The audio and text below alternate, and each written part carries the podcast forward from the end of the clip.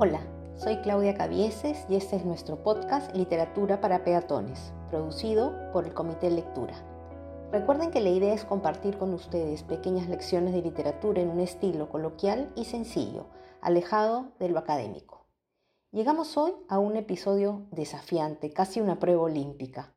¿Cómo hablar de una de las obras capitales de la literatura universal?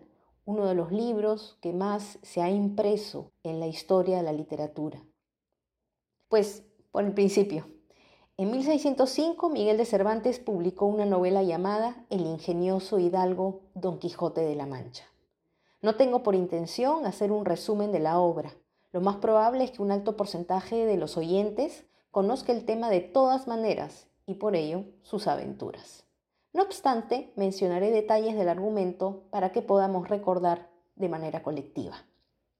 Ubicada la historia en un lugar de la Mancha, de cuyo nombre no quiero acordarme, el autor nos habla de un hombre llamado Alonso Quijano o Quijada o Quejada, que tenía alrededor de 50 años.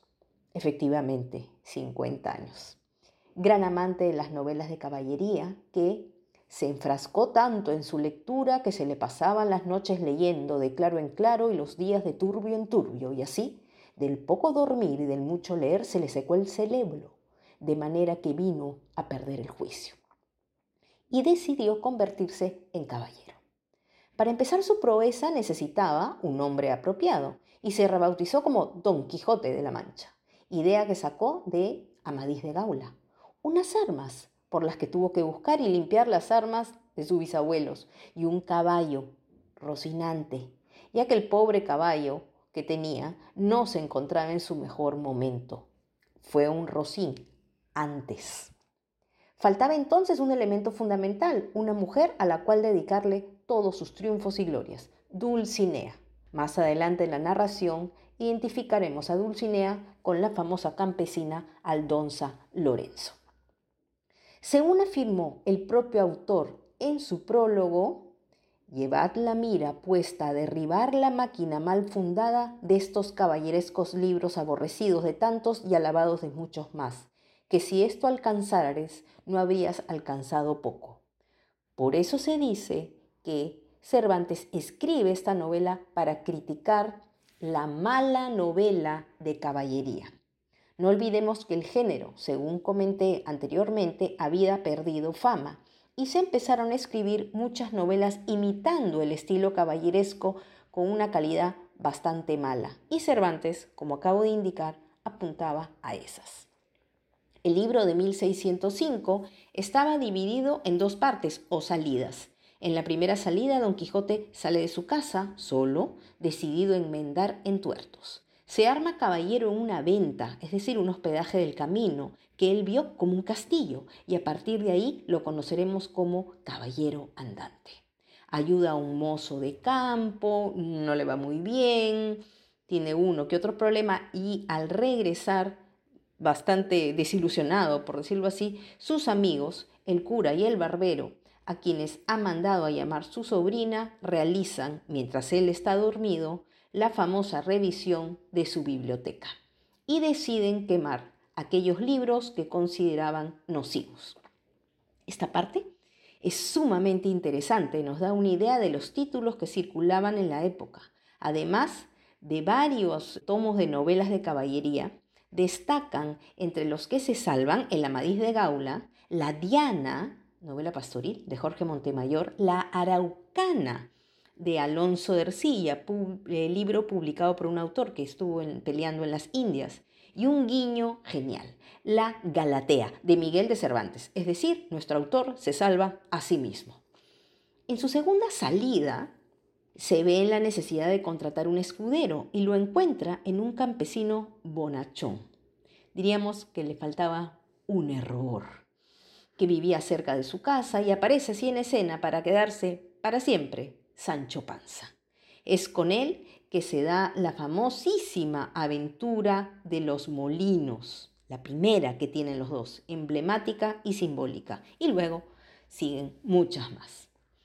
Un detalle muy interesante es que en un momento de la narración el autor nos dice que se queda sin material para seguir contando la historia y luego encontrará unos manuscritos en árabe en un mercado firmados por un tal Side Hamete Berengeli.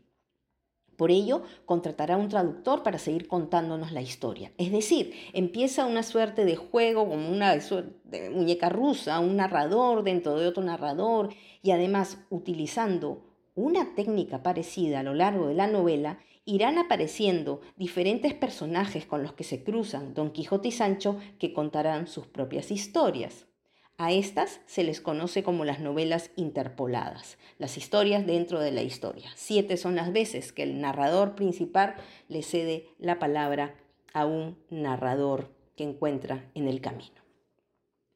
No me daría el tiempo del mundo para resumir cada, resumir cada aventura y sobre todo cada diálogo que tienen los dos protagonistas. En 1605 la novela terminaba con la imagen de un Don Quijote enjaulado y engañado, a quien obligan entrar en esta jaula para regresar a su casa. Estaba bastante deteriorado, desorientado, y Sancho, entendiendo a duras penas el oficio de su señor, se había dado cuenta que necesitaba hacer una pausa. Cervantes cerró entonces su obra. Sin embargo, en 1614, evidentemente por el éxito que había tenido, apareció en el mercado literario un libro con el siguiente título, segundo tomo del ingenioso hidalgo Don Quijote de la Mancha, que contiene su tercera salida y es la quinta parte de sus aventuras. ¿Quién la firmaba? Pues un tal licenciado Alonso Fernández de Avellaneda. Ante esto, y en buen cristiano, Cervantes, diez años después, salió en defensa de su personaje publicando las aventuras del ingenioso caballero Don Quijote de la Mancha. Nótese la diferencia en el título. Esto fue en 1615. Y en el prólogo le indica al lector, quiero advertirte que consideres que esta segunda parte de Don Quijote que te ofrezco es cortada del mismo artífice y del mismo paño que la primera, y que en ella te doy a Don Quijote dilatado, es decir, desarrollado, y finalmente muerto y sepultado, porque ninguno se atreva a levantarle nuevos testimonios, pues bastan los pasados y basta también que un hombre honrado haya dado noticia de estas discretas locuras.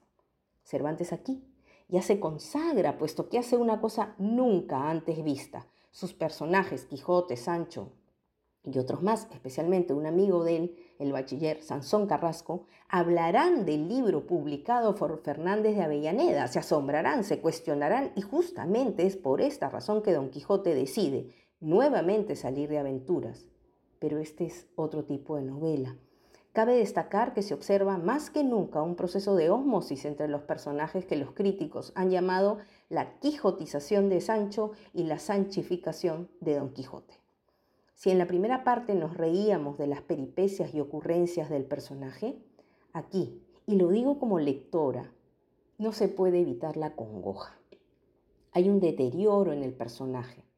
Va desalentado e incluso pesimista en la medida que avanza la novela y a la vez el mundo que nos presenta hace burla de su locura. Tal es el caso de buena parte de esta novela de unos duques que arman toda una trama para utilizar a ambos personajes como si fueran sus propios bufones. ¿Cómo se libera el personaje? ¿Cuál es la salida de Cervantes para encaminar al buen caballero a un lugar seguro, es decir, a su hogar? Pues lo hace a través de su amigo el bachiller Sansón Carrasco, que, disfrazándose de otro caballero andante, lo reta en un duelo, lo gana y lo obliga como sanción a retirarse de las lides caballerescas por un año. Don Quijote entonces regresa deshecho, pasa unos días de fiebre, le pide perdón a Sancho, hace testamento y finalmente muere. Me gana, me el tiempo. El libro tuvo un éxito enorme. En su época se leyó incluso como una novela de humor, como una parodia. En el siglo XVIII ya se le empezó a considerar una obra clásica y en el XIX se le valora aún más, pues la personalidad de Don Quijote va acorde con los valores del romanticismo. Es un símbolo del hombre que lucha contra la adversidad, que busca vencer la opresión y la injusticia. Todos sabemos que Don Quijote está loco, pero su locura se transforma en un modelo de comportamiento, un hombre que supera o al menos trata de hacerlo las desventuras, que no se doblega. Don Quijote sigue vivo 400 años después. Sus frases, actitudes y reflexiones no, se han, no han perdido vigencia. Podemos leer una y otra vez y seguir encontrando en esta novela algo que en la lectura anterior se nos pasó de vista. La primera vez que leí el libro fue una versión para niños, un regalo navideño de pequeña. Vago recuerdo de aquella lectura. En la universidad y de la mano de Luis Jaime Cisneros, un buen grupo de estudiantes nos enfrascamos durante todo un semestre devotamente en su lectura. Por razones laborales, he revisado la novela de vez en cuando y hace un par de años volví a ella con todo y la leí de cabo a rabo. Hace tiempo que no me reía tanto y a la vez empatizaba tanto con un personaje, que ya no era un personaje, era un antiguo conocido que se sentaba a mi lado a contarme sus aventuras. Y entendí cosas que cuando niña era imposible y vi detalles que en los 80 se me habían pasado de largo. Me dolió su muerte y no sabe la cólera que me dio que le robaran la obra a Cervantes, aunque no tuvieran éxito. Comprendí lo que alguna vez escuché contar en una entrevista al escritor mexicano Carlos Fuentes, que toda la Semana Santa se la pasaba leyendo Don Quijote de la Mancha porque así lo resucitaba cada año. ¿De qué sirven las grandes novelas si no nos hacen reflexionar una y otra vez? Creo que esa es justamente la magia de los clásicos y Don Quijote la encabeza. Por ello, los invito a hacer una relectura con paciencia y humor busquen la versión que más les acomode. Y ahora sí me voy, y hoy voy a romper la tradición y los dejo con estas palabras de nuestro héroe. La libertad, Sancho, es uno de los más preciosos dones que a los hombres dieron los cielos. Con ella no pueden igualarse los tesoros que encierra la tierra ni el mar encubre. Por la libertad, así como por la honra, se puede y debe aventurar la vida, y por el contrario, el cautiverio es el mayor mal que puede venir a los hombres. Nos vemos. Cuídense mucho. Cuiden a los suyos.